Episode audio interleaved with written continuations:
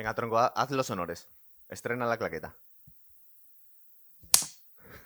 Vamos a hacer el programa 59. Este es un programa que estaba yo bastante empeñado. Le he tenido que, que forzar un poquito a Jaime para hacer. El programa del Cabo del Miedo, Cape Fear, del año 91. Y fíjate que tiene delito que quiero hacer yo este programa y no sabía. Me intuía, pero no sabía que era un Mm, remake de otra. Efectivamente, una película del año 62 de J. Lee Thompson, que no es un clásico indiscutible, es decir, no es una película cinco estrellas, obra maestra, pero es una cinta bastante estimable que además, bueno, nos daba ahí un duelo protagonista de altura, nunca mejor dicho, ¿no? Robert Mitchum y Gregory Peck. una de las cosas, vamos a ver, esta película es del 91, es de Martin Scorsese, y una de las cosas que me llamaban la atención, claro, qué pardillo era, digo, no es la típica película de Martin Scorsese, es una peli muy rara para ser de Martin Scorsese. Obviamente, al ser un remake, explica bastante las cosas. Pero eh, una de las cosas que llama la atención, por ejemplo, es el tratamiento del color, ¿verdad? El cielo, ese rollo tan, tan tenebroso que, que nos- no nos tenía acostumbrados a ese tipo de películas, Scorsese. A ver, lo gracioso del caso es que sin ser efectivamente una película propia de la filmografía de Scorsese, es cierto que es una película de encargo, es cierto que es una película que le viene heredada. La película está producida por Steven Spielberg, aunque no aparezcan los títulos de crédito. O sea, de hecho vemos los nombres de Frank Marshall y Kathleen Kennedy en los títulos de crédito del principio, que son los nombres que hemos visto siempre en las películas de Spielberg.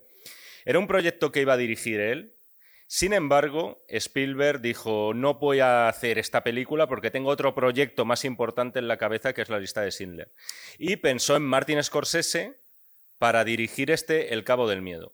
Lo que pasa es que, sin ser una película eh, que entra dentro de los géneros que, en los que se ha movido Scorsese, sí que es- me parece una película por muchos motivos 100% Martin Scorsese. Pues nos vas a ir contando luego por qué. Es una peli del 91, eh, está protagonizada por Nick Nolte y por Robert De Niro, que la verdad es que está increíble. De hecho, me acordé de esta película. vamos a ver, esto es un programa que siempre he querido hacer, chicos, pero no sé por qué me vino a la mente cuando estábamos preparando el programa de Seven. Y digamos que, de alguna forma, vamos a ver paralelismos. El malo de Seven me recordaba a. eh, bueno, no sé. ¿A John Doe? a- a- o a. Oh, perdona, Max, Max Cady. Max, es, Max Cady. Max Cady, por cierto. Que creo que en la versión doblada decían Cady, ¿no? Eh, no, en la original dicen Cady también. No, dicen Ca- Cady. ¿Sí? Sí, sí, sí, sí, el original. Vamos, a mí me ha parecido entenderlo. Es posible. No nos Eh, ponemos de acuerdo. A ver, más, más el reparto. Seguimos con Jessica Lange, que está bastante antipática aquí. Y Robert Mitchum y Gregory Peck, que eran eh, actores que en este momento, en el año 91, estaban bastante desaparecidos y llama la atención que los hayan metido aquí en el reparto. Luego te enteras por qué. Porque estaban en la película original, ¿verdad? Sí, efectivamente. Y además, el... curiosamente no comparten escena. ¿No? Y no la comparten, cuentan que porque en el rodaje del Cabo del Miedo no se llevaron muy allá. Cosa Ah. que no pasó lo mismo con Nick Nolte y... ¿Nick Nolte o Nick Nolte? Nick Serían- Nolte. Yo creo que Nick Nolte lo hace la gente para hacerse un poco. Vamos el- a llamarle Nick Nolte de toda la vida. Que lo hemos dicho siempre. Cosa así. que no pasó con Nick Nolte y Robert De Niro, que, que se llevaron muy bien. Y además se da, bueno, si quieres lo vamos a ver posteriormente, Sí, porque es casi una ironía los personajes que interpretan Mitchum y, y Peck en esta peli. Y aquí- Se te ha olvidado Juliette Lewis, Lo iba a decir ahora mismo. Tenemos a Juliette Lewis, que, aunque era una, una chica que estaba de moda como actriz en aquel momento, luego se dedicó. Ya era, es verdad que se dedicaba a la música, estaba con las dos carreras, pero luego directamente se. No la volvimos a ver mucho más en el cine, ¿verdad? Se dedicó a, a la música.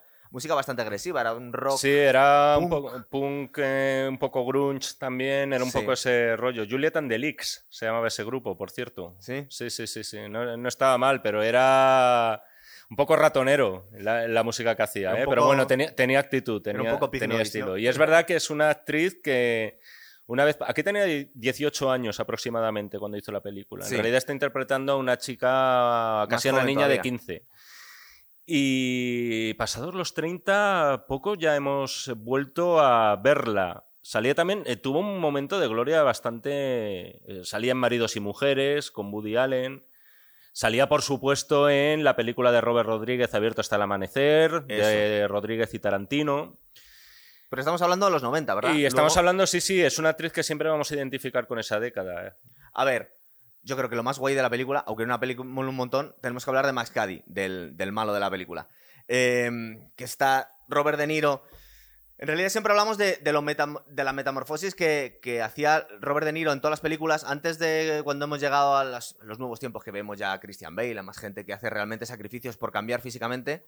En aquel momento no se veía tanto, en los 90, y, la verdad es que Robert De Niro se pone gigantesco para, su, tamaño habitual. Aparte que la primera, creo que es la primera escena, cuando lo vemos haciendo ejercicio en la celda con ese tatuaje tan guay que es algo así, pone verdad y justicia en dos balanzas de la, de la justicia Cierto. Con unas fotos que lo tengo que apuntar de Patton, de Stalin y del general Lee, del el general sudista de la Confederación de Estados Unidos. O sea, te podéis imaginar la mezcla que tenía el No sé si te fijaste en esa presentación que nos hacen de Cady, vamos a llamarle Cady, yo juraría que era Cady, pero bueno. En esa presentación tiene varios libros Sí. también. Y no Yo sé me si- fijé en las fotos. ¿Tú te fijaste en los libros? Me fijé en un título, el único que pude coger, tampoco estoy tan enfermo, es decir, no estuve ahí frame a frame a ver si Leíste para los atrás un títulos, par de y había uno que era La voluntad de poder de Nietzsche. Es decir, le- leía libros de Nietzsche, aparte hay un montón de libros de leyes, Sí. de autores que no me suenan de nada, pero el nombre de Nietzsche está allí. Y ese concepto de la voluntad de poder, por cierto, como casi toda la obra y todos los conceptos que desarrolló Nietzsche, pues al final han acabado teniendo su interpretación nacionalsocialista, podemos decir.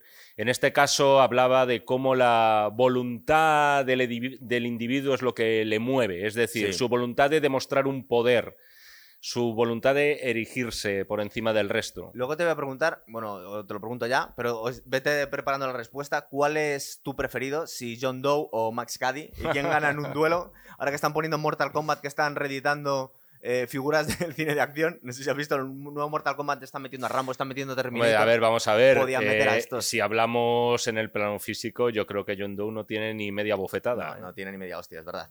Eh, a ver, el principio de la película nos están presentando a los personajes. Estamos viendo cómo Max Cady sale de la cárcel después de 14 años. Nos explicarán ahora por qué.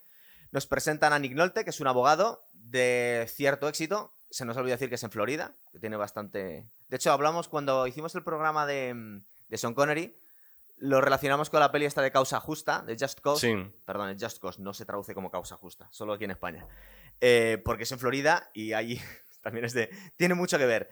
Y bueno, aparte de Nick Nolte, que está genial en esta peli, nos presentan a su mujer, que es Jessica Lange, que Sí. está muy desagradable. O sea, muy desagradable. Está muy bien como mujer desagradable, ¿verdad? Están muy desagradables todos. Y esto Sí. yo creo que es uno de los factores que convierten a la película en una película de Scorsese. Porque la premisa inicial no era. Es decir, el concepto general del acoso, del psicópata acosador contra un El- abogado. El, Stalker. el Stalker, era. Eso sí que estaba en el guion original. Sí. Y es lo que está, mejor dicho, que estaba en la película original de J. Lee Thompson. Pero en este caso Scorsese le daba, eh, le daba apuro mostrar una familia americana perfecta, que era lo que veíamos en la película original. Es decir, Gregory Peck, que por cierto era Atticus Finch, ¿no? el abogado de matar a un ruiseñor, Sí. es la imagen de la honestidad.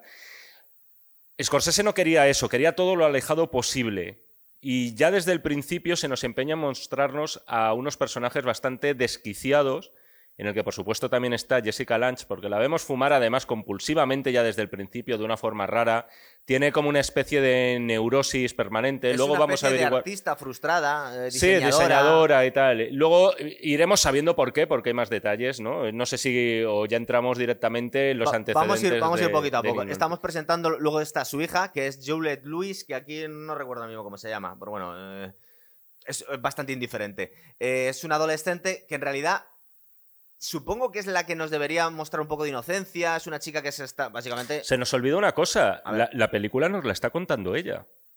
Nos la está contando Juliette Lewis después de los acontecimientos. Es como nos está narrando. Porque al final vemos, vemos la primera secuencia, no nos queda claro tampoco a qué se está refiriendo, porque ella se limita a hablar, que por cierto no lo hemos dicho, de este espacio físico real que es el cabo del miedo, Sí. el Cape Fear. Que al final de la película veremos de qué nos están hablando. Sí, que al parecer se bautizó así debido a que encalló un navío inglés allá por el siglo XVI. Me parece que de ahí viene Joder. que se le llame Cabo del Miedo. Para que veáis.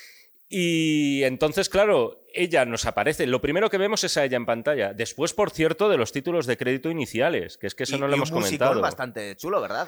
La banda sonora, estamos en un remake, la banda sonora es un remake en sí mismo. Es la misma banda sonora de la película original. En este Ah. caso, hay que decir que adaptada y actualizada por Elmer Bernstein, un pedazo de compositor que entre otras nos dejó los siete magníficos, ¿no? Y los diez mandamientos y tal, tiene créditos impresionantes. Y en este caso, ya te digo, es un remake. La banda sonora en sí es otro remake de la película, dentro del propio remake de Scorsese. Esta película, que es posible que haya gente que le parezca que es una película, o que es muy buena película, y hay que ser un poco cenutrio para decir que no es que no es un peliculón. Es verdad que igual es un poco irregular, pero tiene algunas escenas memorables, es decir, tiene algunas geniales. Estoy pensando que al poquito de iniciarse la película ya nos han presentado los personajes. Tenemos a Nick Nolte como abogado que está no sabemos si ha consumado o no, pero está medio liado con una compañera de trabajo. Es infiel a su mujer. Aquí empezamos ya con las, eh, bueno, las taritas que mete Scorsese a sus personajes. Él no quería una familia perfecta, ya lo hemos dicho, y lo que hace directamente es ponerle a este señor de mujeriego.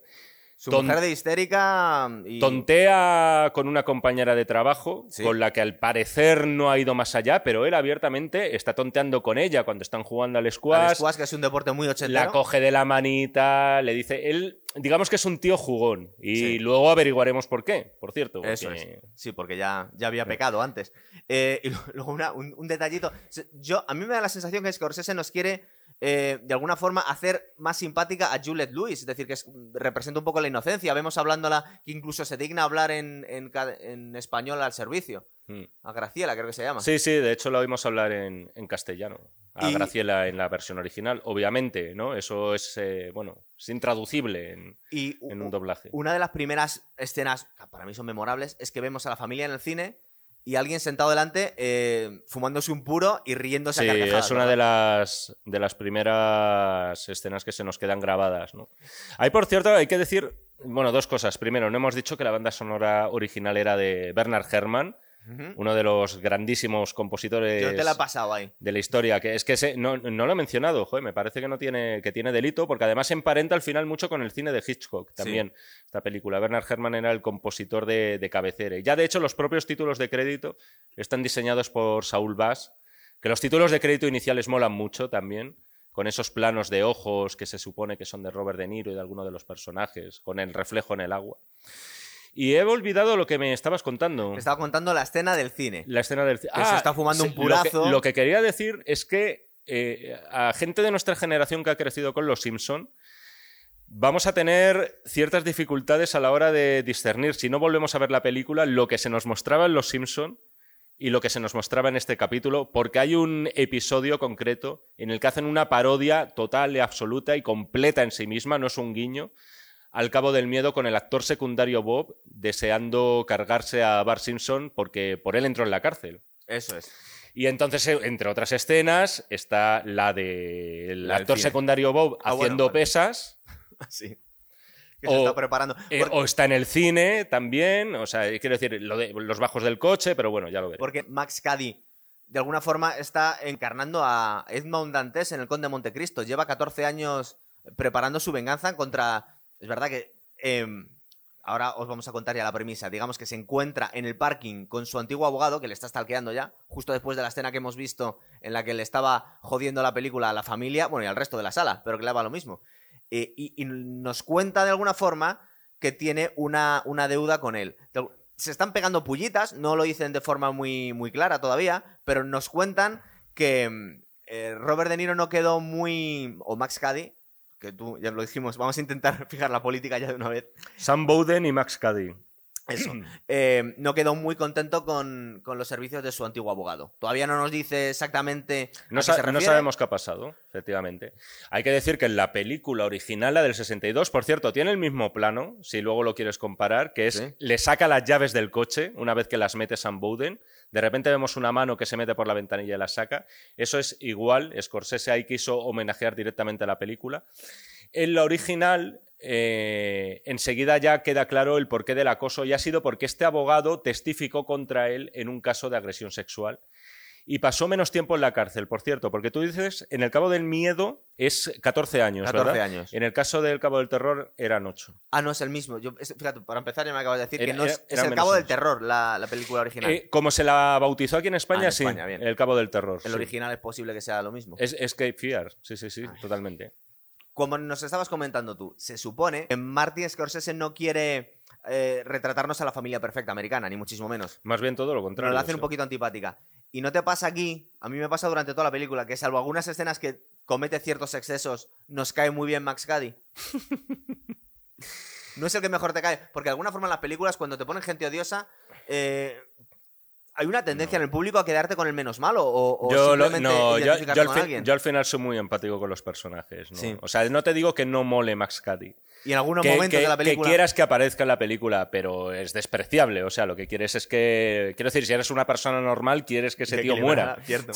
Porque entre otras cosas... Y luego por, por alguna escena, además, que vamos a concretar, que es bastante heavy. O Es sea, que, que ha envejecido bien en el mal sentido. De hecho, es curioso porque se suele decir que, que Robert De Niro hizo un esfuerzo tremendo para prepararse para Toro Salvaje. Yo es una lucha que tengo. En realidad, las escenas de Toro Salvaje son bastante risibles. Pero y eso no, no, está muy tiene, no tiene nada que ver No, con. pero, pero cuando se dice que Robert De Niro esta- se puso muy fuerte y hizo una transformación, la transformación física lo hizo para Cabo del Miedo. La única película que realmente le vemos transformado físicamente, que está fuertísimo aquí. No, pero hombre, acuérdate de que eh, interpretando a Jake LaMotta parece gordísimo en su, en su, bueno, no vejez, porque, pero ya en su madurez cuando está trabajando Sí, en un club nocturno. Y, ¿eh? y en, y en Al Capone sale en, en Los Y en, y en Al Capone parecido, sí. gigantesco. Ten en cuenta, mira, que ¿qué distancia separa en el tiempo el Cabo del Miedo de los Intocables? Cuatro años. Sí. Y fíjate cómo estaba en Los Intocables y en el plazo de cuatro años, que por supuesto la transformación no duró cuatro años, se tomaría unos meses. Me parece además que, no sé si esto es correcto, tú entiendes más de este tipo de cosas, A ver, cuéntame.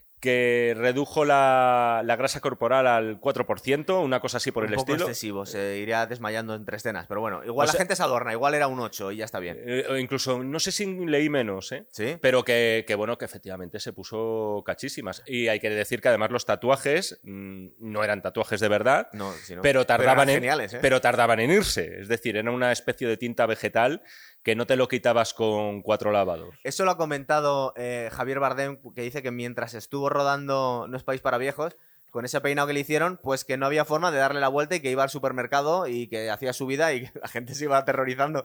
Y te puedes imaginar a, a Robert De Niro con esos tatuajes y esas pintas en aquel momento. Y la verdad es que la gente sí tiene que ir cambiando de acera.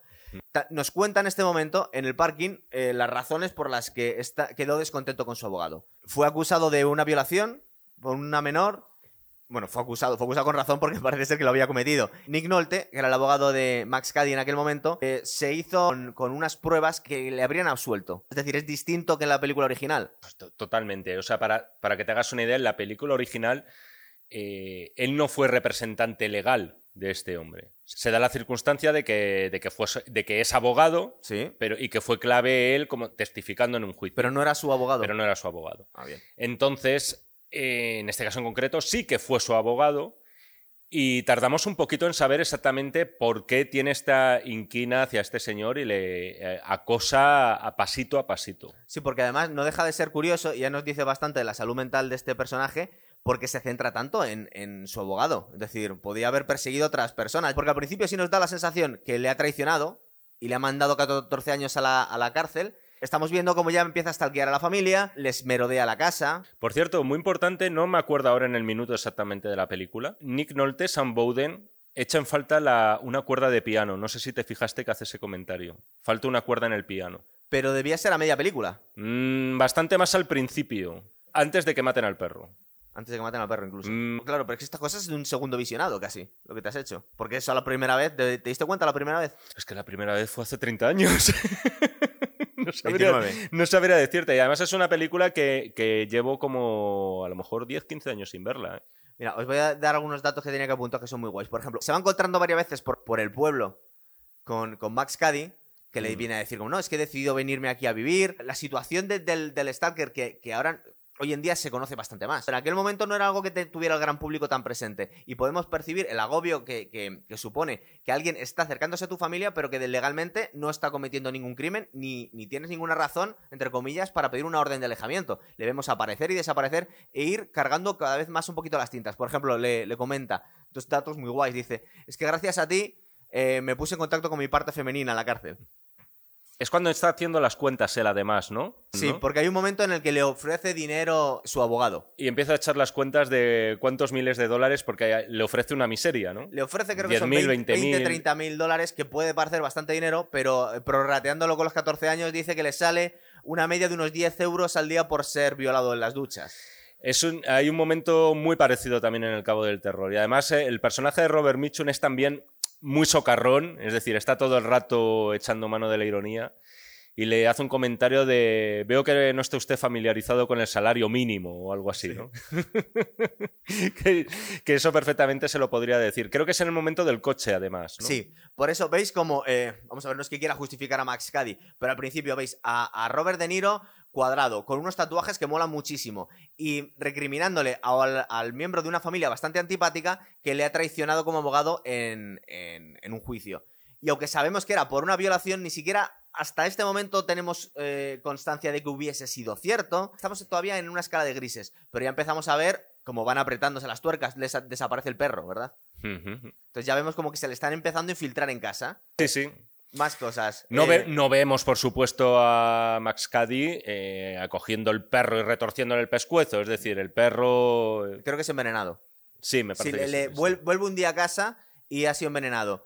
Luego vemos otra escena en la que em, ha dejado tirado, entre comillas, a su ligue, que no es ligue, o si, no sabemos si ha consumado La o chica con la que tontea de la oficina, ¿no? La deja tirado un día en una cita y misteriosamente acaba conociendo en el bar a un tío interesante que es Max Gaddy, ¿verdad? Que aparte es muy curiosa la escena en la que le está seduciendo, porque está diciendo barbaridades, que quiero cogerte y hacerte brutalidades y a ella le hace muchísima gracia y dice, ay, qué bien. No, pero eso es cuando ya están en la cama ellos. ¿eh? La conversación en el bar transcurre en, términos muy. Pero va subiendo, va subiendo intensidad. Eh, luego, en el tonteo dice, no, si te llevara a casa y te atase y no sé qué, ¡ay, qué gracioso! ¿Qué cosa me vas a hacer? Bueno, el caso es que mm. vemos como de una escena bastante explícita, al final acaba violándola y, bueno, y de hecho la agrede, le creo que le mete un mordisco. bueno, le arrancó un trozo de cara. Es una escena realmente desagradable. ¿eh? Claro. Es muy dura porque además ella, esta chica, la verdad es que es un personaje que, que al final da bastante pena porque ella está despechada. Porque está enamorada de, porque está enamorada de, Sam Bowden y no le corresponde. Entonces lo que hace pues es irse a un bar y, liarse, con el, liarse con el primero que encuentra. Pero es que en este caso no es que ella encuentre a Max Cady, es Max Cady quien la encuentra a ella, porque esto es importante también. Es decir, al final esta violación y este mordisco en la cara es parte del, plan de él. Yo creo que además él lo hace sin ningún tipo de deseo sexual hacia esta señora ni por perversión.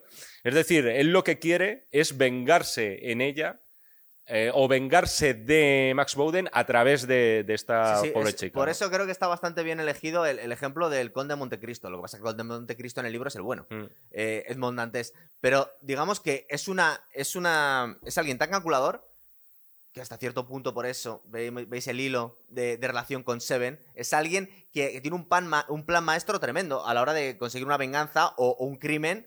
Y todas estas cosas son, eh, como os comenta Jaime, no ha sido accidental que la haya conocido, sino que ya eh, mm. seguramente les sabía que, el abogado estaba liado con esta chica y les ha, mm, les ha seguido para eso. Hay que decir que en la peli del año 62... ¿Sí? Ocurre lo mismo, pero sin que sea lo mismo, obviamente.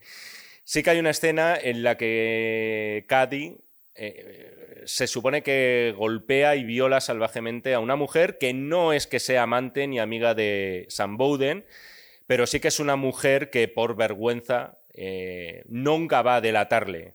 Es decir, va a coger el primer autobús y de hecho lo vemos, coge un autobús y se larga de ese pueblo. Max Cady, en este caso, en la peli que nos ocupa, eh, de algún modo, y a mí me parece más discutible, sabe o que, esa mujer nunca va a testificar contra él. Porque de hecho vemos como le llama por teléfono a Nick Nolte, eh, va al hospital y le anima, porque él ya está mosqueadísimo y dice, es que este hombre es un tío peligroso, de hecho, eh, creo que le deja caer ya que te ha pasado esto porque me querían castigar a mí. Por favor, denuncia para ver si podemos meter a este hombre a la cárcel, pero como dices tú, ya debía intuir que no quería denunciar porque supone que iba a sentir una vergüenza tremenda. Aparte, tenía algo que ver con el tipo de, casos que solía llevar ella como abogada también. Mm. Si estamos además en, en, eso, se supone que además es una película con gente de leyes, ¿no? De hecho, hay un comentario que le hace eh, Robert Mitchum. Robert De Niro a Max Cady y a Sam Bowden, que aquí estamos, dos abogados hablando entre nosotros. Porque se ha sacado la carrera a la cárcel. Porque, claro, se ha sacado la carrera a la cárcel y, y ha revisado su caso. Como que conoce exactamente o puede anticipar lo que va a ocurrir desde un punto de vista legal. Esto, por cierto, también ocurre en la película original. Entonces, ¿qué es lo que pasa? Que si sentíais un poquito no es simpatía, pero que estabais un poco en tierra de nadie con Max Cady, veis como mata al perro de la familia y viola y arranca media cara a una chica, pues ya automáticamente se nos cae la posible simpatía que pudieseis tener por este hombre. Y luego vemos como un estenón bastante guay en el que la mujer sale a, la... La mujer de, de Nick Nolte sale a la calle creo para recoger correo y aparece el coche de, Max Cady y le entrega, le empieza a vacilar un poco, empieza a tontear con ella y le mm. entrega el, collar del perro. ya les había informado a la familia quién era este Max Cady.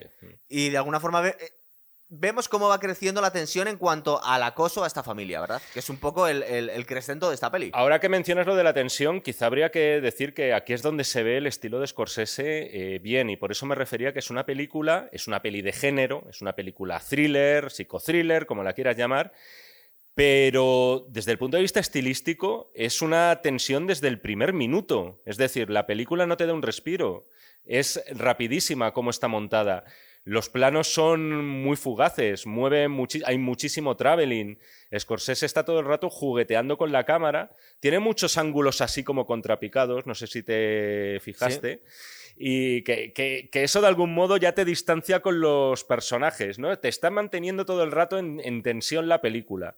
Y durante la primera hora se pasa como un suspiro. Se me ha olvidado decir dónde encajaba Robert Mitchum en esta película. Es el sheriff de la ciudad al que va a quejarse Mm. Eh, Nick Nolte para intentar de alguna forma que la policía le ayude. Lo que pasa es que es, muy, es muy pillo Max Cady y todas las cosas que hace no hay forma de demostrarlo. Sabe que aunque viole y agreda a esta chica ya no va a denunciar. El, acoso de alguna forma a la que está sometiendo a la familia em, no, es, no es evidente, no se puede probar. De hecho, no sé si recuerdas que les provoca a, toda la familia en un desfile y acaba consiguiendo que le pegue un puñetazo y lo vea toda la ciudad como le ha metido, como le ha agredido. Sí.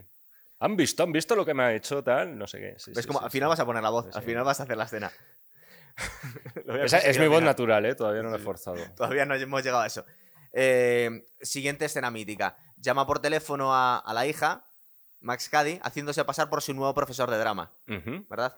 Y, le vemos como el tío es, un, auténtico crack en cuanto a, habilidades sociales. Porque no solo ha conseguido ligarse a la, al posible lío que tenía eh, Nick Nolte en el bar en cinco minutos, diciendo justo las palabras adecuadas, sino que aquí vemos cómo sabe seducir o por lo menos hacerse el interesante con un adolescente. Hmm. Esta es otra de las cosas que Scorsese quiso cambiar con respecto a la versión original. Ay, espera, que se me olvida. Pero mientras está colgado del techo haciendo abdominales, que luego es guapísima sí, la escena. Sí, porque, mira, esto es una de las cosas que es que Scorsese es muy jugón con la cámara. Entonces te, está, te lo está mostrando a él en plan Batman, como si fuera Christian Bale, colgado del techo. Colgado del techo y te da la vuelta a la cámara de tal forma que le estás viendo enderezado pese a que está al revés. Es muy difícil de explicar, sí, sí, sí. pero visualmente la gente se dará cuenta. Queda muy guay. Y en este caso en concreto, que es eh, muy potente la secuencia de seducción a Juliette Lewis, porque, primero, Scorsese la creó es profeso para esta película y el guionista ahora mismo no me sale el nombre, no cogió el guion directamente de la película del 62, eh, un guionista lo readaptó y Scorsese lo llevó más a su terreno. La secuencia en concreto iba a ser una persecución en los pasillos del instituto, en un acoso de aquí del ogro, por así decirlo, contra Caperucita Roja, ¿no? O lobo contra Caperucita que Roja. Tiene que ver luego la siguiente escena, eso. Y luego, sí, porque además, eh, bueno, eso, eh, vamos, eh, iba a ser la, una persecución muy convencional, muy del estilo Hollywood, ¿no? Y entonces Scorsese lo que dijo es, vamos a hacer algo más ambiguo. Y lo que vamos a mostrar aquí es una escena de, vamos a ver, a un depredador, efectivamente, pero no va a ejercer la fuerza, sino que va a ejercer, podríamos decir, casi la la, la corrupción. Es decir, se la camela de tal forma a Juliette Lewis, además diciéndole todo lo que quiere oír. Esto, por cierto, lo hace en un escenario de teatro que es como una casita de... Estamos mezclando dos cosas. Primero, la conversación por teléfono y al día siguiente, como se consigue tener una entrevista solo con ella en privado en los sótanos del instituto, en la que está en una casita como de un cuento. Que es, como una casita de un cuento, lo cual refuerza todavía más ese aire de, bueno, de, cosa perversa, ¿no? Fumándose un porro, que es algo así que, de alguna forma es un, es un, acto de rebeldía para cualquier adolescente. Y le, dice, y le dice algo que cualquier adolescente en esas edades de 14, 15, 16 años difíciles quiere escuchar, y es tus padres están pagando sus pecados contigo, prohibiéndote fumar porros y tal, porque además tu sexualidad. Sí, porque además se supone que la chica ya era un poco porrera, ¿no? Sí. Y ya ha tenido algún antecedente. Entonces es una secuencia. ya ¿Querías contar algo entre medias No, o no, ya no, pasamos no, a no, esto? Lo que pasa es que Es era que he una hecho, he hecho un salto, he hecho un salto. Pero que me ha llamado mucho la atención también, ahora viendo otra vez la peli, el momento en el que Robert De Niro le mete el pulgar en la boca a Sí. Juliette Lewis, que también es un momento que dices es perverso a más no poder, ¿no? Cómo está corrompiendo a esta niña. Porque es un hombre que tiene unos cuarenta y pico años. Ella se supone que tiene. Le saca 15, 30 para 16 que te hagas sí. una idea, ¿no? Incluso en la. Yo te diría que en la edad real, más o menos esa es la diferencia Sí. de edad. Y cuando de esto se entera Sam Bowden, tiene una secuencia. Un ataque de ira. Tiene un ataque de ira, y si te fijas, lo que hace es ponerle La la, mano la en- mano en la cara. en la cara, sí. Efectivamente. Como tapándole la boca para que Como no hable. tapándole la boca. Y ella reacciona, en la otra secuencia reacciona con excitación ante el pulgar de Robert De Niro. O sea, se nota que le están entrando como unos sofocos tremendos en plan de, "Joder, este señor me ha puesto a mil. Y en la otra, cuando le pone su padre la mano en la boca, reacciona con miedo, con terror. Max Cady la ha ganado para su causa a, a la niña. Porque justo al Lewis. final de la conversación que tienen ahí en la casita, en, en en el escenario donde se supone que es la, hace la obra de teatro, en el último momento ella se da cuenta que es el, el hombre que les está stalkeando. Dice, tú eres ese hombre que dice mi padre, ¿verdad? Es decir, tú no eres el profesor de literatura o de arte dramático, creo que es. Que por cierto también eh, sabe de literatura, el tío. Al parecer Sabe, eh, sabe un montón. da ganas de meterse en la cárcel para estudiar tranquilamente y formarse, ¿eh? hay que decir. Hombre, luego y tiene. ponerse enorme. Sí, y con tatuajes lo-. Luego tiene los otros daños colaterales que Sí, cuenta el pero propio te Robert pagan, De te Niro. lo pagan pero- a 10 euros al día. Pero vamos que sí, se- además le entra con el tema de Henry Miller, que siempre va a ser un autor como muy de adolescente, o sea, muy de literatura prohibida. Ella misma lo dice en un momento dado, ¿no? El, el libro de Trópico de Cáncer, que no, mis padres lo tienen escondido, he leído algunas partes de él. Le entra por ahí Robert. O sea, el, el tío sabe cómo entrarle a un adolescente como el monstruo que es. ¿no? Incluso no sé si te das cuenta que es alguien muy. un carácter muy trullero, sus, sus tatuajes, es alguien peligroso. Pero cuando llega al escenario por primera vez Juliette Lewis y lo encuentra, está fumándose un porro pero con las piernas cruzadas. Da la sensación de alguien muy bohemio, ¿verdad? Es, como, es camaleónico. Es decir, dependiendo de con quién está tratando. Podría ser un profesor de, de literatura de instituto. Yo no sé por qué ella se extraña, así con que- sus melenas. Es que da y la sensación, y al final de la película lo podemos debatir o no, como que son muchas personalidades en una, ¿verdad? Hmm. Es como si fuera el diablo. Es decir, es alguien Es que esa, esquizofrénico. esa es otra cosa que si quieres, eh, ya cuando final, ¿no? lleguemos al tramo final profundizamos un poco más en ella. Entonces, eh, como está dece- decepcionado con el sheriff de la ciudad Nick Nolte, con Robert Mitchum, ha fichado a otro investigador privado, creo que es un ex policía, que no recuerdo ahora mismo el nombre, pero es un actor bastante conocido también. Es un secundario, Judon Baker, sí, de secundario de, de muy de serie B en su juventud y que luego en películas más eh, modernas pues se le ha rescatado. Y que va a tener una muerte muy guay.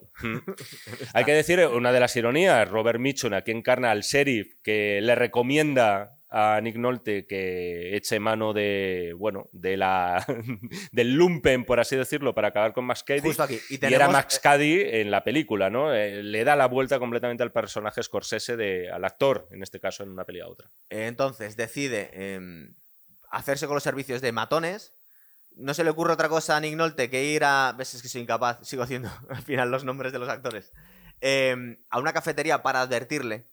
Eh, Te doy una última oportunidad, vete de esta ciudad. No quieres que te pase nada malo. Tan abogado criminalista y tal, pero un poco pavo, porque ir a, a amenazar al, Mm. al amenazado es un poco estúpido, la verdad. Tenía una frase, no lo hemos dicho en el primer encuentro, cuando le dice eso de vas a saber lo que es perder. Vas a saber lo que es perder. cierto, Esa es una de las frases que yo creo que se nos ha quedado a todos la primera vez que, que la vimos, porque además Se no la, gira, la escucha, dice que no la escucha bien y de hecho luego no es capaz de reproducirla. La verdad es que cada encuentro que tienen estos dos es oro, ¿eh? Son momentos muy chulos los que Me recuerdan un poco a la, a la escena, porque también es una cafetería la que tiene con Al Pacino Robert De Niro en Hit. Un hit, ¿no? Sí, sí, cierto. un poco de eso. Mm. Eh, entonces vemos la escena, que vamos a intentar no doblarla, luego igual en un rato nos, nos, Sí, nos venimos no- arriba. nos lanzamos y la hacemos otra vez, pero es esta escena mítica en la que tenemos esta... esta el- recita un- unos versos de Selisius, eh, Ricardo Solans, después de pegarle la paliza a él a, a los matones. Es decir, los matones se deja pegar una paliza, Robert De Niro por ellos, Sí. y en algún momento se revuelve y vemos como que se estaba dejando golpear. En realidad puede con ellos en cualquier momento. Mm. Mientras Max, eh, ¿cómo se llamaba Nick Nolte en esta película? A ver si consigo. Bowden, Sam Bowden. está detrás de una esquina y eh, espiando un poco de Boyer viendo, supongo que quería disfrutar la paliza que le iban a dar a Max Caddy, pero acaba eh, convirtiéndose en una escena terrorífica porque acaba viendo como Max Caddy puede con los matones, de hecho les pega una paliza horrible y, y descubre o intuye que está ahí detrás. Sal ratita, quiero verte la colita. Sí, que por cierto, los versos que tú citabas, que son de este místico alemán, y hay que decir místico porque, eh, claro, tal como lo recita Robert De Niro, Sí. Da la sensación de que es una blasfemia. De hecho, lo utiliza un grupo de heavy metal español, Cthulhu, para empezar uno de sus discos. Claro, Justo al final, eh, eh, en, reali- realidad esos versos no fueron escritos con ánimo blasfemo, sino más bien lo contrario, en un acto de, sé de más que vosotros, soy más que vosotros. Sí, o él, eh, él es tan grande como yo y yo soy tan grande como soy él. como Dios y Dios es como yo. No está por encima de mí ni yo por debajo de él. Exacto, sí, sí, sí, sí. Eh, bueno, la, la- la verdad es que la, la escena está muy guay. eh, vemos, aparte que es, como, como os hemos comentado, Es muy Scorsese además esa secuencia. pero está actuando. Es decir, vemos como, como Max Caddy puede ir transformándose en la persona que él quiere. Incluso en, en esta escena de lucha pasa de, de ser el, el- el linchado al linchador. Mm, Cuando decide. Sí, sí, sí, sí, tal cual. Se, de- se deja pegar. Ahora vamos a ver luego la siguiente escena por qué se deja golpear. Y hay que, y hay que decir también que, que- que estamos viendo la.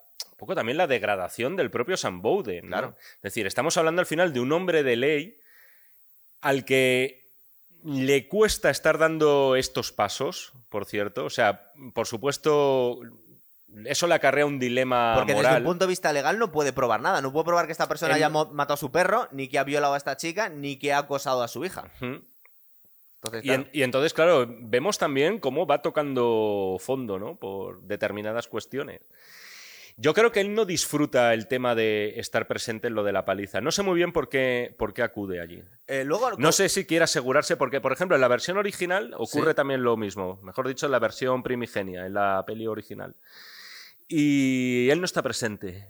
Eso es una cosa que añadió Scorsese para el guion. Yo Pero creo que es- da- es genial Es, genial porque además eh, le da ese aire también de, de suspense. Tiene un suspense tremendo cuando parece que le ha visto, no le ha visto. La última vez que la he intentado, o sea, la última vez que la he visto, he intentado poner eh, especial énfasis en ver si desde el punto de vista de, de Niro se ve un poco el flequillito de Nick Nolte o no, porque al final de la escena él viene a decir, ¿estás ahí, abogado? ¿Abogado? sí, sí, sí. Y al final no sabemos muy bien si él sabe si está ahí o no, porque de hecho él dice al final, ¿estás ahí o no? Y dice, va, da lo mismo. Y tira una barra de hierro. Sí, con la que se ha dejado maltratar. Porque veis, la, la escena se lleva una paliza con barras de hierro y con cadenas y se deja pegar para la siguiente escena que vamos a ver a continuación, que es en un juicio que le está rep- representando Gregory Peck a Max Caddy, que Gregory Peck, el original, también era el abogado o era Max Caddy, Gregory, Gregory Peck era el abogado. el abogado. Era el abogado, era el héroe. Además, Gregory Peck, en fin. Solo hizo de villano ya eh, en edad madura, Eh, en algunas Matando a películas. Moby Dick. En- Bueno, como el capitán acá, pero bueno, en realidad no era. Pero hizo de Mengele, por ejemplo, en. Ah, sí. sí, sí, en, Está bastante claro que es el malo. en Los Niños del Brasil. Lo que pasa es que era una película Cierto, ya de los años 70, pero bueno, Gregory Peck siempre ha sido la viva imagen de la pulcritud y la honestidad, ¿no? Y aquí vemos por qué me recordaba tanto a John Doe. Perdón, Joe Doe, la película es de cuatro años después. eh, es Sí, del sí, 95, sí. y esta es del 91. Eh, vemos cómo todo era un plan maestro también de Max Caddy. Dejarse pegar para luego Pero tú crees que se deja pegar. Yo creo que al final lo que hace es aquí revolverse. es eh, aprovechar la coyuntura. Es decir, yo creo que al principio pueden con él. Luego al final se. Es cuando que se, se rehace. quita encima como moscas al final. Además, vamos a ver, ¿por qué lleva una grabadora para grabar la, el- la amenaza de, de Nick Nolte justo cinco minutos antes? Puede ser, sí. Es decir, nos da la sensación un poco como en Seven que el, el malo va por delante del- del héroe y, y- Yo creo que a estas alturas. sus trampas. Y además, por determinadas, eh, determinados momentos, hay un momento, por ejemplo, que creo que es nada más salir del cine. Sí. Y perdón porque vuelvo atrás. no pasa nada. Pero que Nick Nolte eh, le ve que está en el coche descapotable. Sí. Van pasando, esto es- también es un plano muy de, de aquellos cineastas de los 70. Pasa un coche, la cámara se acerca un poquito más, pasa otro coche, la cámara se acerca un poquito más al personaje de Mascadi que está sentado en el coche, pasa otro coche y en un momento dado el personaje desaparece. O sea, yo creo que a estas alturas de la película, creo que a nadie le puede quedar duda de que Max Cady no es solamente un chalao que se ha escapado de la cárcel y quiere vengarse. Es muchísimo más. Es eh, otra cosa, algo que ya hablaremos si quieres un poquito más adelante y que es lo que quería reflejar Scorsese aquí. Es un supervillano. Es hecho, una, es una especie de entidad, te diría yo. Es- y eso para mí lo emparenta también a John Doe. Claro, es que es, es un- es uno de los grandes villanos del cine, por lo menos. A mí es de, de mis preferidos. Ahora ya empezamos en la traca final. Vemos como a Nick Nolte, que ha quedado totalmente eh, expuesto, porque le ha, graba- le ha grabado la amenaza, que le viene a decir su abogado, como eres tan imbécil de ir a amenazar a alguien que luego le vas a dar una paliza. Y lo que nos cuenta él, y por eso puede estar un poco la duda que tienes tú, eh, es que no se sentía bien eh, traspasando la ley si no le daba una última oportunidad a Max Cady para huir. Hmm. Claro, lo que pasa es que luego no casa eso muy bien con que se quede en una esquina como Boyer para intentar disfrutar eh, de cómo le dan una paliza a este tío. Yo creo que no lo disfruta, ¿eh? No. Yo creo que está ahí para asegurarse de, de que todo sale bien. No, Bueno. cre- no creo que lo disfrute. Que por cierto, eh, estamos en el momento en el que aparece ya Robert De Niro como en, eh, bueno, como destrozado en una silla de ruedas, Sí, ¿no? Haciéndose la víctima. Que ya se había hecho un poco la víctima cuando se dejó dar un, un par de golpes en el desfile porque había provocado a este hombre. Es decir, él sabe perfectamente cómo hacerse la víctima. Aparte, el último programa que hicimos, El Fantasma, fue de The Crown y es un poco como Lady D. sabe ganarse al público. Aquí hay un. En ese momento del. del- bueno, eh, una vista, ¿no? Porque en realidad esto no llega a Cualquiera juicio. es- como acabo un- de comparar a Max Cady con Lady D. Eh, sí, yo todavía le estoy dando vueltas. Es como una especie de juicio rápido que tienen Sí. aquí. Y- Un y do- queda- no, que queda condenado, pero no solo eso, sino que eh, ahora tiene importancia la siguiente escena porque, como comentabas tú, es que es que frenético. Se va a tener que salir de la ciudad para defender su, su título porque se lo van a, Sí, pero antes se de lo van pa- a quitar antes- el, el colegio de abogados. Antes de pasar a eso, comentar dos detalles. Uno que es, vemos a Martin Balsam haciendo de juez, Martin Balsam, que es el actor de Psicosis, el que muere en las escaleras, con el famoso plano cenital, y que también salía en la película original del Cabo del Terror. En este caso interpretando al detective del que se sirve Gregory Peck, en aquel caso, para, para deshacerse de Max Cady. Y luego comentar que me ha hecho muchísima gracia lo- el papel de Gregory Peck aquí, porque, primero, la ironía que Claro, supone... es muy guay estar la- defendiendo la al ironía que supone que es estar defendiendo al que era su villano, al que era su némesis en la primera película. Y luego tiene una reacción que me ha parecido muy graciosa, que es lo pelota que es con el juez. Le hace un comentario algo así, ni el mismísimo rey Salomón habría tomado una solución así. Es muy, es muy excéntrico porque encima le, le- le está... Es le- muy loco, sí, sí. le está defendiendo con una pasión que no, a nosotros nos hace gracia porque sabemos que es un tío peligrosísimo, que es una mala bestia y se está haciendo la víctima y bueno, la verdad es que es muy guay esa escena. La siguiente vemos como, como os comentaba yo, se supone, se supone que a Nick Nolte no le queda otra opción para, para poder conservar su profesión que hacer un viaje para defender en una especie de vista en el colegio de abogados para no ser perder la, la licencia para ejercer su profesión. Sí. Y hacen el paripeto a la familia porque deciden no irse, porque considera que justo en ese momento va a ser cuando Max Cady ataque a la familia. No sé si te acuerdas que va eh, al aeropuerto, se despide de la familia, sale por otra puerta y vuelve en el coche tapado. Es decir, se montan toda la organización y están intentando tenderle una trampa a Max Cady. en La verdad casa. es que además eh, se lo curran mucho. Sí. Es decir, van al aeropuerto, se despiden. Hay un numerito que monta Max Cady diciendo que no, que es que estoy deseando, tengo que hablar con mi abogado, mi mujer ha muerto en un accidente. tal, Hablando no con sé la qué. chica del... Con la de con la za- azafata. Sí, con la de la aerolínea, vamos, que, está, que está ahí.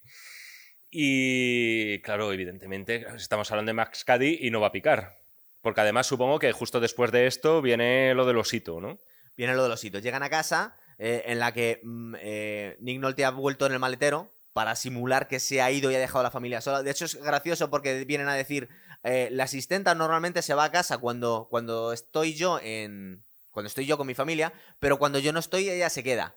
Entonces, y, y- y se pone muy pesado el detective privado, que es un poco el que les está ayudando a la familia a protegerse. Dice, no, no, tenéis que mantener las rutinas porque este tío tan listo que seguramente os va a detectar. Si ella se va, va, a- va a pensar que hay algo raro. Entonces se quedan con, creo que es Graciela, que tiene bastante importancia ahora. Y, y preparan unas trampas que son relativamente sofisticadas, como poner... No, en realidad son muy artesanales, ¿no? relativamente sofisticadas para, para un abogado seguramente no se le habría ocurrido a él solo. Que ponen un, hili- un hilo de cobre atado a un, a un osito y se queda toda la noche en vela con una pistola el, el detective, ¿verdad? Eso es, sí, sí, sí. Y ya vamos a contar la, la- el final poco a Todo poco. esto porque es además todo. se supone que se supone que Sí. Max Cady mm, No cree, cree que Nick Nolte no está en la casa, ¿no? Ni que hay un detective privado con una pistola esperándole. Que está Eso solo es. la familia con la asistenta. Hmm. Entonces creo que esa noche empiezan a escuchar ruidos. Bueno, esa noche ya se empiezan a des- desarrollar los acontecimientos. Eh, tengo aquí las notas un poco por encima, a ver si entre los dos nos acordamos. Eh, se mueve el osito y mm, empieza a recorrer toda la casa este, eh, este detective que no recordamos su Sí. nombre. Con el revólver, hasta que al final encuentra, ve que to- está todo en orden y encuentra a la, a la asistenta preparando un té o un algo a las 2, 3 de la mañana. Hmm. Y, y es curioso porque me estaba fijando, esta es la segunda o tercera vez que veo la película, que le pregunta algo y ella contesta en español, con una voz parecida a la, a la asistenta. Por eso va a tener bastante importancia en lo que vamos a contar yo, que yo entiendo que os van a dar la misma conclusión que yo.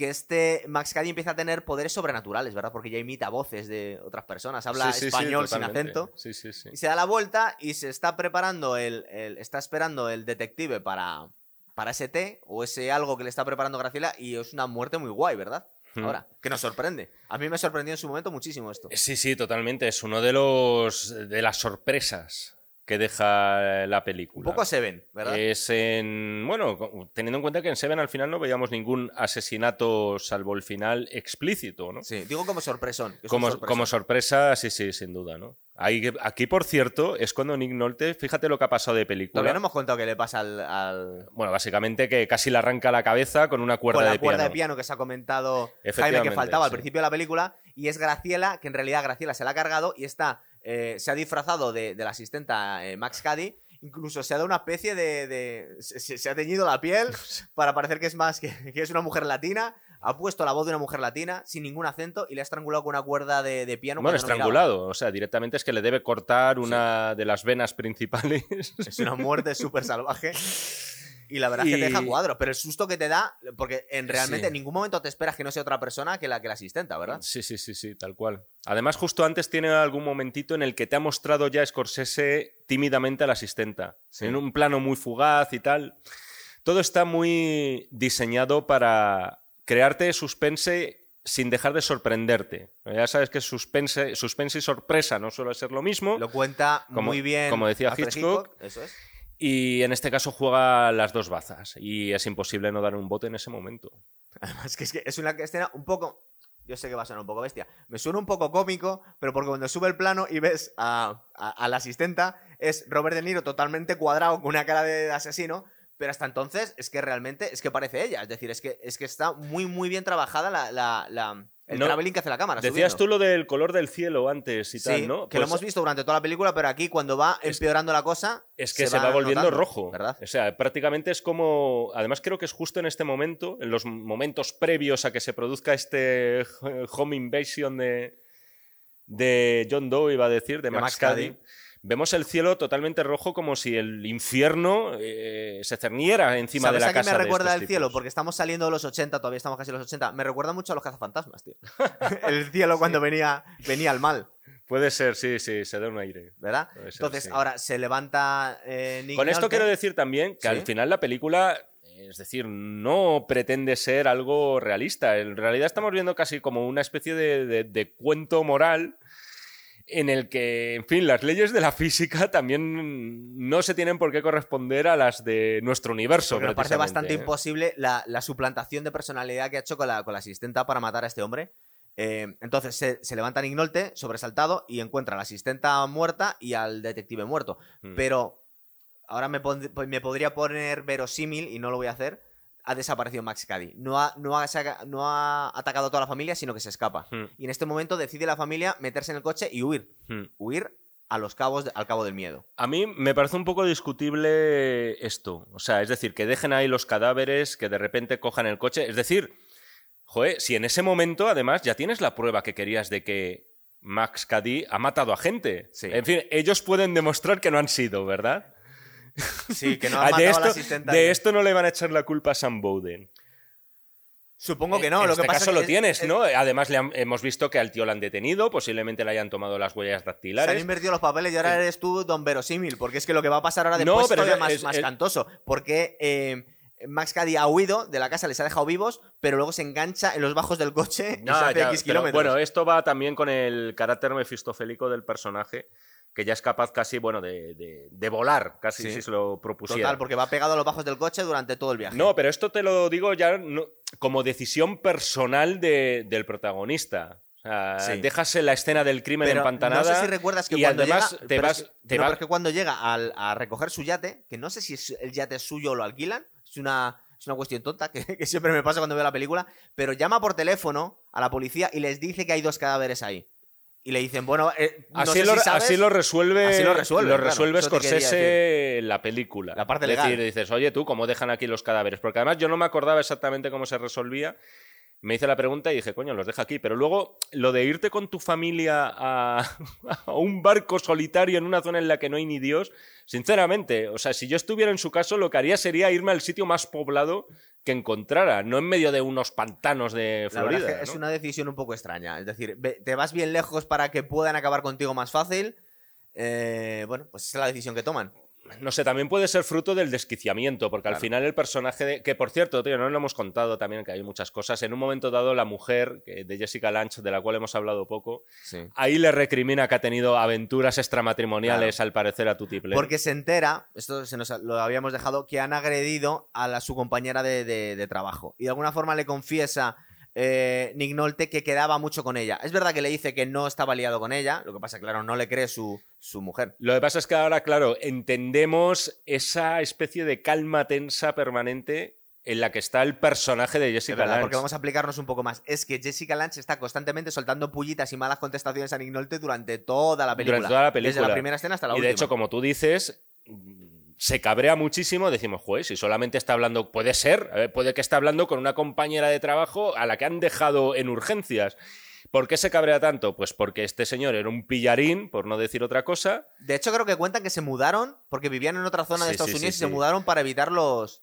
Además, se cuenta algo así como que, que había semanas enteras en, en las cuales el personaje de Jessica Lange no salía de la habitación de su Sí, porque casa. había estado deprimida. y- Claro, claro, claro. A- aún así es un poco cargante el o sea, personaje todo ese porque- clima es muy malsano también. Total. Lo que pasa es que es un poco cargante el personaje porque aunque ahora nos explican un poco por qué desconfía de su marido, cuando está en, en guerra absoluta, que está muriendo gente, está intentando salvar la vida de la familia, aún así le está soltando mala contestación. Es decir, en ningún pa- parece que, que tiene que luchar contra Max Caddy y encima tener a su mujer que, que le, está, le está llamando cosas por detrás, ¿verdad? Por eso decíamos que, que todo esto, no te voy a decir que te ayude a empatizar con Max Caddy, pero de algún modo y, no te dan quizás la pena que deberían dar los personajes principales. Porque son muy antipáticos. Por ejemplo, la, mu- la mujer de. La, la- la madre de, de Juliette Lewis, Jessica Lange, es muy. eh, En ningún momento consigues empatizar con ella porque es que te cae mal. Es que es muy desagradable. Porque incluso, aunque tú veas las razones por las cuales puedes confiar de su marido, cuando estás intentando salvar a toda la familia, no me. Es que vas muy rápido, es que no sé qué. Es decir, le, está tocando los, huevos la Luego, el personaje de Juliette Lewis, por estar en edad del pavo, eh, no nos cae bien especialmente a También, nadie, es. pero también son circunstancias de la edad, etcétera. Y luego, con el que más que podríamos empatizar, que es Sam Bowden, Nick Nolte, estamos hablando de un abogado eh, infiel a su mujer y corrupto, porque al final, o sea, nos guste más o menos, Y aparte es un poco es- histriónico, ¿verdad? es un poco. Tiene momentos un poco. Pero que, insisto en esto, o sea, que es un abogado que, que- que es, que es corrupto, o sea, es decir, ha infringido la ley para lograr que metan a este tío en la cárcel, nos guste más o menos, fuera por una Y- buena y luego causa o a la gente para que le den una paliza. Es decir, es- Efectivamente, sí, sí. Entonces, claro, todo este caldo de cultivo nos deja como un poco huérfanos de referentes en la película, es. que por cierto, y aquí quería enlazar, esto pasa en, piensa en cualquier película de Martin Scorsese y nunca vas a ver a un héroe ni mucho menos impoluto, en ninguna. Taxi Driver, ahí tenés a Travis Bickle. Bueno, Jake LaMotta, ¿qué vamos a decir?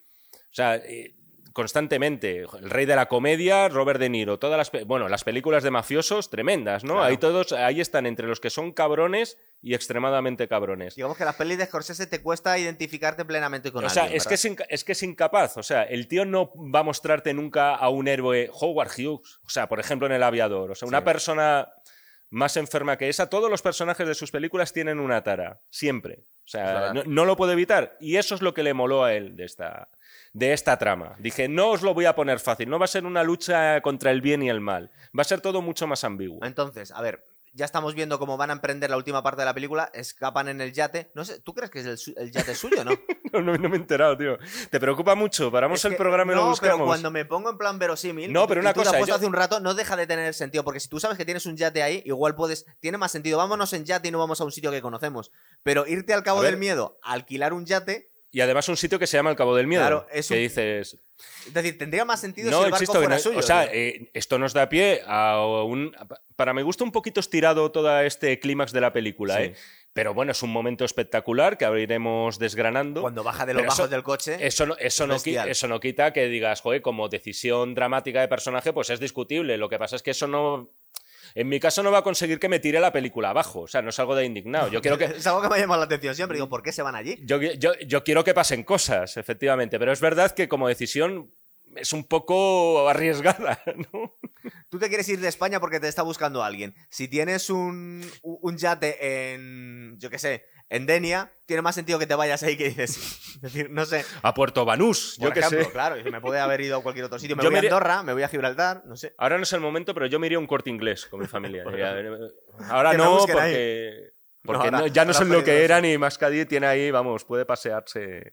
Total. Entonces vemos cómo empieza una tormenta, una tormenta de esta casi huracanada que vemos en Florida. tormenta prácticamente bíblica, ¿eh? Es decir, Eso es. adquiere unas dimensiones de. Bueno, de, de- de diluvio universal digno del arca de Noé. en medio de los pantanos de Florida con cocodrilos o caimanes, o no sé, ahora mismo cuál es la denominación, creo que se- vamos a dejarlo en cocodrilos. Igual nos viene alguien y nos dice, no, es que es una barbaridad. Segura- seguramente Nilo", haya gente que lo sepa. eh, pero que se parece muchísimo esa escena a la de Just Cause, a la de, a la de Sí, eh, ya lo hablamos creo cuando hicimos el programa de Son Connery, ¿no? Que, que, bueno, que entre muchos picoteos de distintas películas, uno de, vamos, de, en fin, que no se disimularon, o sea, no se molestaron en disimular.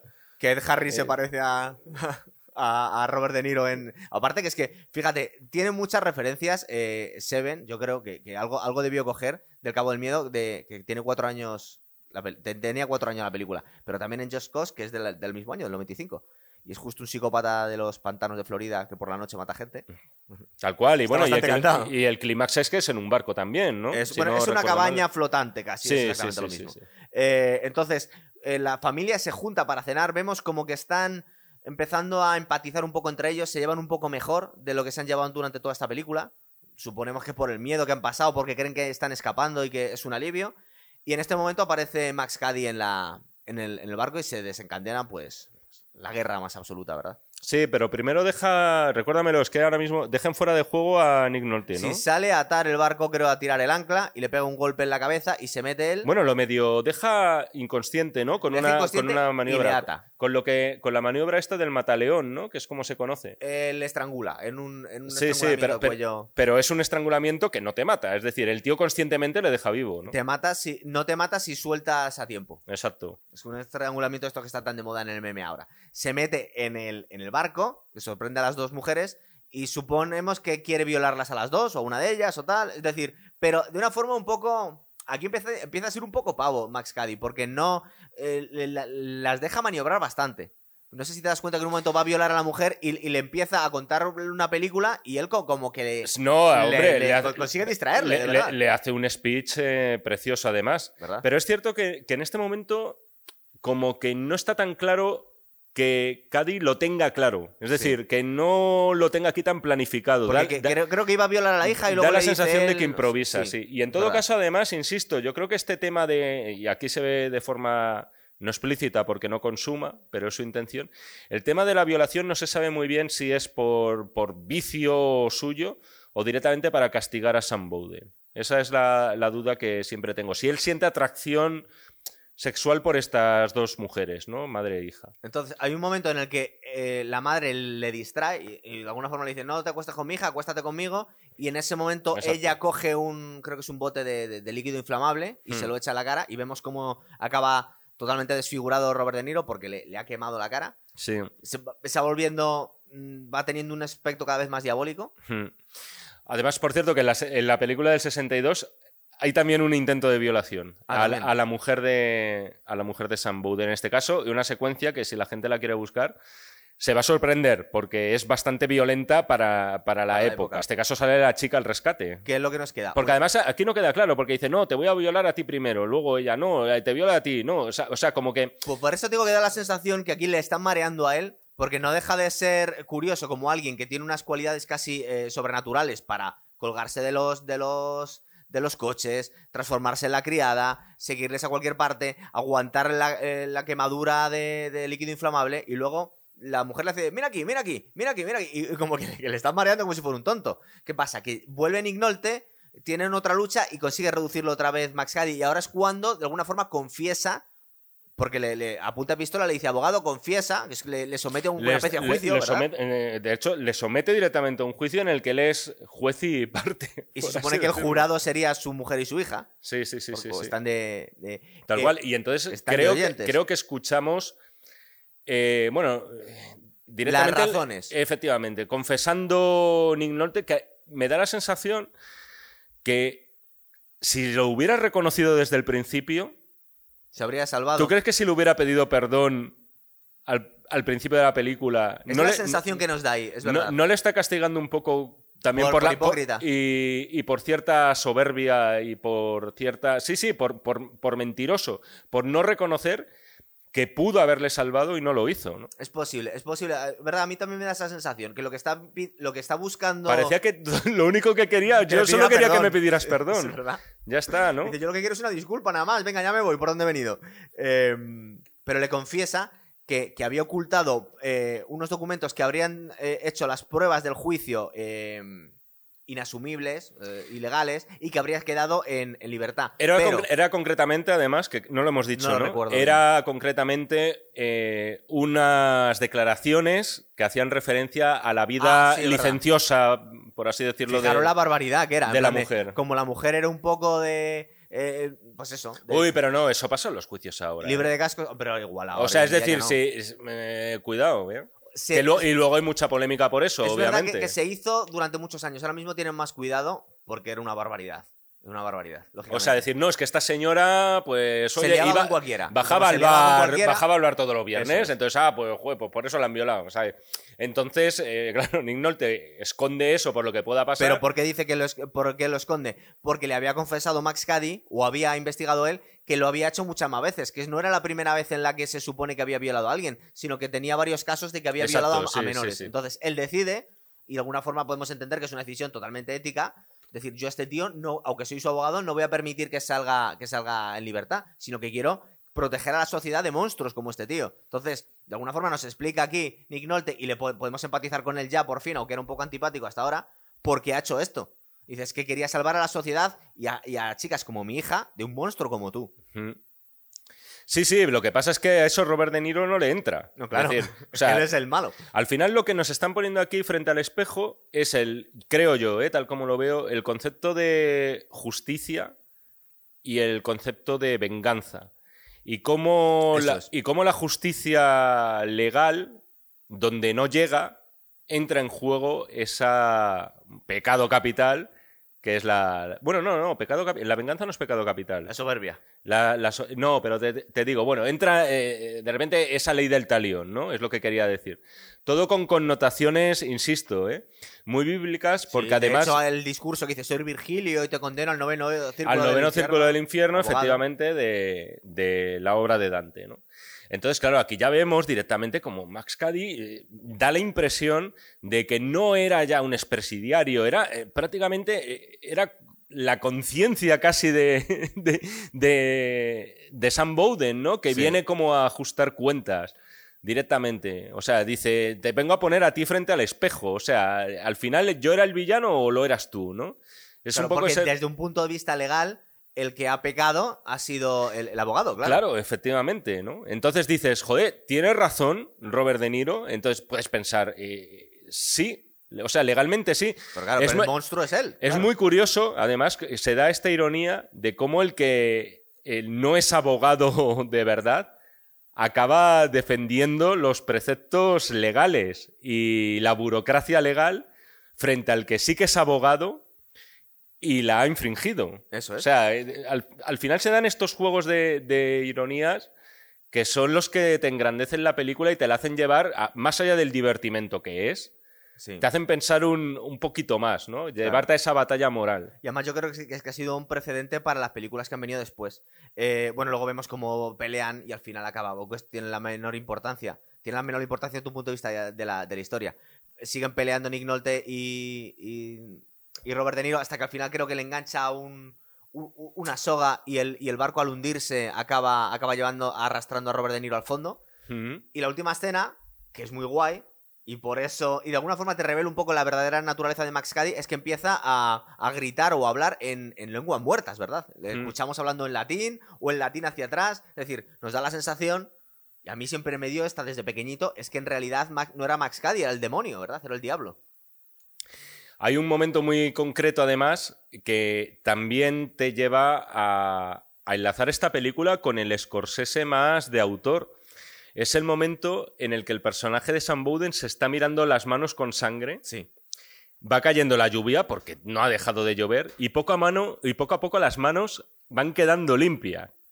O sea, al final casi todas las películas de Scorsese ya hemos mencionado que los personajes protagonistas, incluso el posible héroe, entre comillas, que nunca hay en sus películas, tienen todos una tara de base, pero también Scorsese, y esto es un tópico y un lugar común, pero es cierto, siempre deja abierta esa puerta a la redención. Es decir, de algún modo, el hecho de haber confesado para Sam Bowden también supone una carga que se ha quitado de encima. Porque aparte entendemos sus razones y sus razones todos podríamos compartirlas. Es decir, estamos hablando que, que ha intentado retirar de las calles a un monstruo que por, una, que por un defecto legal iba a quedar libre y va a seguir violando y matando chicas.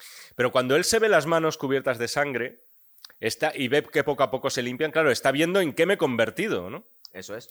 Mi amigo, nuestro amigo común Javier Ors, Sí. le comentaba algo que, además me gusta Javi. citar a la gente cuando lo dice, que en la película antigua, y esto está muy curioso, empieza en un juzgado, ¿Mm? Donde Robert Mitchum va en busca de Gregory Peck, y acaba también en, la pelea en el pantano, entre dos hombres prácticamente a puñetazos. Es decir, que empieza como en la civilización, lo más civilizado que pueda haber, en teoría es un tribunal justo, ¿no? Y sin embargo, el final justo de la película es una pelea en el barro entre los dos hombres. En esa película se veía muy claramente el proceso de degradación también de los dos protagonistas. Yo es una película que recomiendo que vean. A la gente que le gusta El Cabo del Miedo no se va a encontrar con el mismo estilo. El, El Cabo del Miedo, desde mi punto de vista, es una película superior por varios motivos. Eso te iba a decir. Para Que empezar, sin haberla visto me da la sensación que es mejor Casi película. todas las películas de Scorsese visualmente eh, y narrativamente, mejor dicho, envejecen muy bien. Es decir, eh, al final es un tío que todos estos truquitos narrativos son los que han sentado cátedra y son los que vemos ahora que los reproducen la gente que, que le idolatra a él como autor. ¿no? Vale, pero ¿a ti no te da la sensación durante toda la película que Max Cady es más de lo que parece? Es decir, porque aquí lo que nos, no sé si es mi propia percepción o que a ti me has dicho que, que te pasa un poco lo mismo, que nos están mostrando como si fuera realmente el demonio, es decir, es alguien Sí, sí, sí, sobrenatural. sí. Es decir, no es un violador que le ha hecho una jugarreta a su abogado y ha tenido que pasar 14 años en la cárcel y le quiere hacer putada a este tío, es mucho más. Es que lo venimos diciendo eh, todo el rato y, Y aparte te, dan- dan- te van dando pequeños, pequeños indicios, como el cielo que se pone negro, unos colores... Realmente. Es una película muy estilizada en ese sentido. Y aparece y desaparece el personaje. Yo, por eso, yo la pongo por encima de- del thriller original, porque al final es eso, te, te sobredimensiona el personaje. O sea, eh, si algo quería hacer Scorsese y si algo quería hacer De Niro, por encima de todo, era convertir a este personaje en... En Satanás. en la sí, en la reencarnación de... No sé si decirlo del mal, porque luego también es una especie de, de ángel vengador o, o justiciero incluso, ¿Sabes, ¿sabes ¿no? me, qué me he acordado? Eh, seguramente es el malo más guay que hace Robert De Niro. Pero me estaba acordando de una película de Mickey Rourke que creo que hace un papel pequeñito Robert De Niro que hace del, del- del Sí. demonio también, ¿verdad? Bueno, eh, es un pedazo de spoiler eso, pero yo creo que todo el mundo lo sabe que es en el corazón del ángel. Solo diré que su personaje se llama Luis Cypher, si no recuerdo Sí. mal. Algo por el estilo. Luis Sí. Cypher. Luis Lu Cypher. Ya lo has dicho, ya. La gente. Por favor, lo podéis pasar. lo a pillará- Lo habrán pillado, ¿no? Eh, a ver, más cosas. Ya hemos despachado la película, pero te quiero preguntar Sí. un par de cositas. Eh, ¿No te parece que. Joder. a mí me salió, yo te lleva, tenía, lo vuelvo a repetir, tenía muchas ganas de ver El Cabo del Miedo, pero me entraron más y de hecho la vi justo después de ver Seven. Eh, que sin El Cabo del Miedo no habría habido Seven. Sí, porque al final es un personaje que está castigando por un pecado. Claro. ¿No? De, de algún modo. Y además que lo ha sufrido, al contrario que John Doe, lo ha sufrido en sus carnes ese pecado, ¿no? Sí. Entonces, sí, sí, yo también vi la semejanza, a mí me sorprendió. Y aparte todo este rollo bíblico, todo este Claro. rollo de la cultura, de, de- de citar a los clásicos, citar a Dante, citar a... Celicius, Eh, sí, sí, efectivamente, son, son, son referentes muy, muy obvios. Yo también creo que hay uno un poquito anterior, y no hablo tanto de, del- de, de la misión que tiene en la vida, que es simplemente comerse a gente, sino la, el estilo que es Aníbal Lecter. Sí, te iba a decir, pero... eh, Aníbal Lecter sienta un gran el programa con la duda, sentido. porque no, hoy seguimos sin becario. Eh, ¿De qué año es El Silencio de los Corderos? Es, si no recuerdo mal, del 90. Es Pues como... Justo un año antes. Es justo un año antes, sí. Pero es posible que con las producciones se mezclaron, es decir, no creo que el, El Cabo del Miedo pise ideas de- del Silencio de los Corderos, ¿no? Con un año de diferencia es demasiado. Yo no lo veo tanto como pisar ideas como por el hecho de que, estando ante un taquillazo como es el silencio de los corderos, de repente Hollywood quiera explotar al máximo la figura del psico-killer o del psycho-killer, Sí. vamos a decir. Entonces, sí que, ahí sí que veo cierta relación. No tanto en plan, vamos a copiar esta peli, porque en ese sentido Seven también ve muchísimo del silencio de los corderos, sino de, oye, el tema del- del psicópata no solamente te da taquilla, sino que te puede dar premios en la academia, porque el silencio de los corderos Vamos, eh, ganó el Oscar a la mejor peli. Y en, esta, y en esta estuvo nominada Robert De Niro, sí, por cierto, vamos no a lo hemos una comentado. encuesta, se nos pasa, y aparte podemos preguntaros cuál, qué película de psicópata nos estamos dejando. ¿Cuál es vuestro psicópata o malo preferido del, del cine? Porque este es de los más grandes que hay, ¿verdad? Max Cady. Y os diría más, la peli está muy bien, pero a mí me parece que el personaje de Max Cady incluso queda- crece un poco por encima de la película. Es decir, que lo que más nos queda es el papelón que hace Robert De Niro de, Sí. de psicópata malo. eh, Hay una circunstancia curiosa y es que eh, antes de empezar a rodar, Nick Nolte es mucho más armario físicamente hablando que Robert De Niro, ¿no? Sí. Robert De Niro no es bajo, pero no, no llega al metro ochenta, para hacernos una idea. Y Nick y Nolte que debe que estar venía a bastante hacer la misión. Y entonces, eh, bueno, no, no, no, la misión es como cuatro o cinco años antes. Cuatro ¿eh? años. Es del 86 y esta es del 91. Pero que la cosa está en que Nick Nolte tuvo que adelgazar mucho para que contrastara su presencia más con la de Robert De Niro mazao. Es decir, para que no pareciera, para que pareciera más débil. Y efectivamente está logrado. Creo que Nick Nolte, a mí personalmente, me, me gusta en esta, en esta película. Sí, ¿verdad? Querían contar con Harrison Ford, por cierto. Tampoco Eh, habría estado mal. En- lo que eh, pasa es que es Harrison Ford el papel que ha hecho durante muchísimos años de su vida, que es el de voy a proteger a mi familia. Mi familia está en peligro.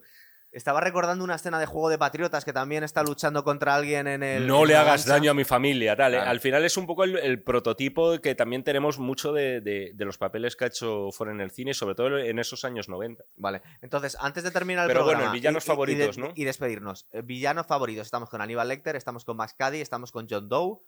Estos tres de los 90, además, debía ser la época Pero dorada hablamos los de villanos en general o de asesinos en serie. As- Es que se, joder, aquí se No, abre. vamos a ver, asesinos en serie, villanos de, de este rollo, que, que- que te recuerden a Max Cady y a Aníbal Lecter. Ah, hay un villano también que es espectacular, que es Kaiser Sose. Cierto, es de verdad. sospechosos habituales también de aquellos Pero lo que años. pasa es que si Los dices que es 90 el mismo que Joe Doe, has jodido las dos películas. Pero bueno, Los 90 son una gran época de villanos, me estoy ¿Verdad? dando cuenta. ¿eh? Es cierto, sí, porque, a ver, los 80 también lo son. Lo que pasa es que, y sin generalizar mucho, pero son villanos más de TVO. ¿verdad? Para mi Son gusto. más caricaturizados, más típicos, más incluso para Es todos que, los públicos. te quiero decir, es que si nos vamos a villanos, podemos hablar de Michael Corleone como un grandísimo villano, ¿no? Bueno, pero sea- tenía sus razones, no era psicópata, psicópata. Se va tra- se- pero se va transformando en. Eso también es verdad. Sí, cierto. Pues eh, lo dejamos aquí hasta el próximo programa. Vamos a ir, vamos a ir tanteando a ver cuál es el próximo programa que podemos hacer. Pero si nos sugerís alguna algún malo, algún supervillano de los 90, Pues sí. nos podemos apuntar, porque ya estamos yendo. est- Estamos cogiendo con la serie de Seven, El Cabo del Miedo, y a ver ahora qué llega. A lo mejor el silencio de los corderos. Podría ser. Muy bien, chicos, venga, pues hasta otra. Hasta luego.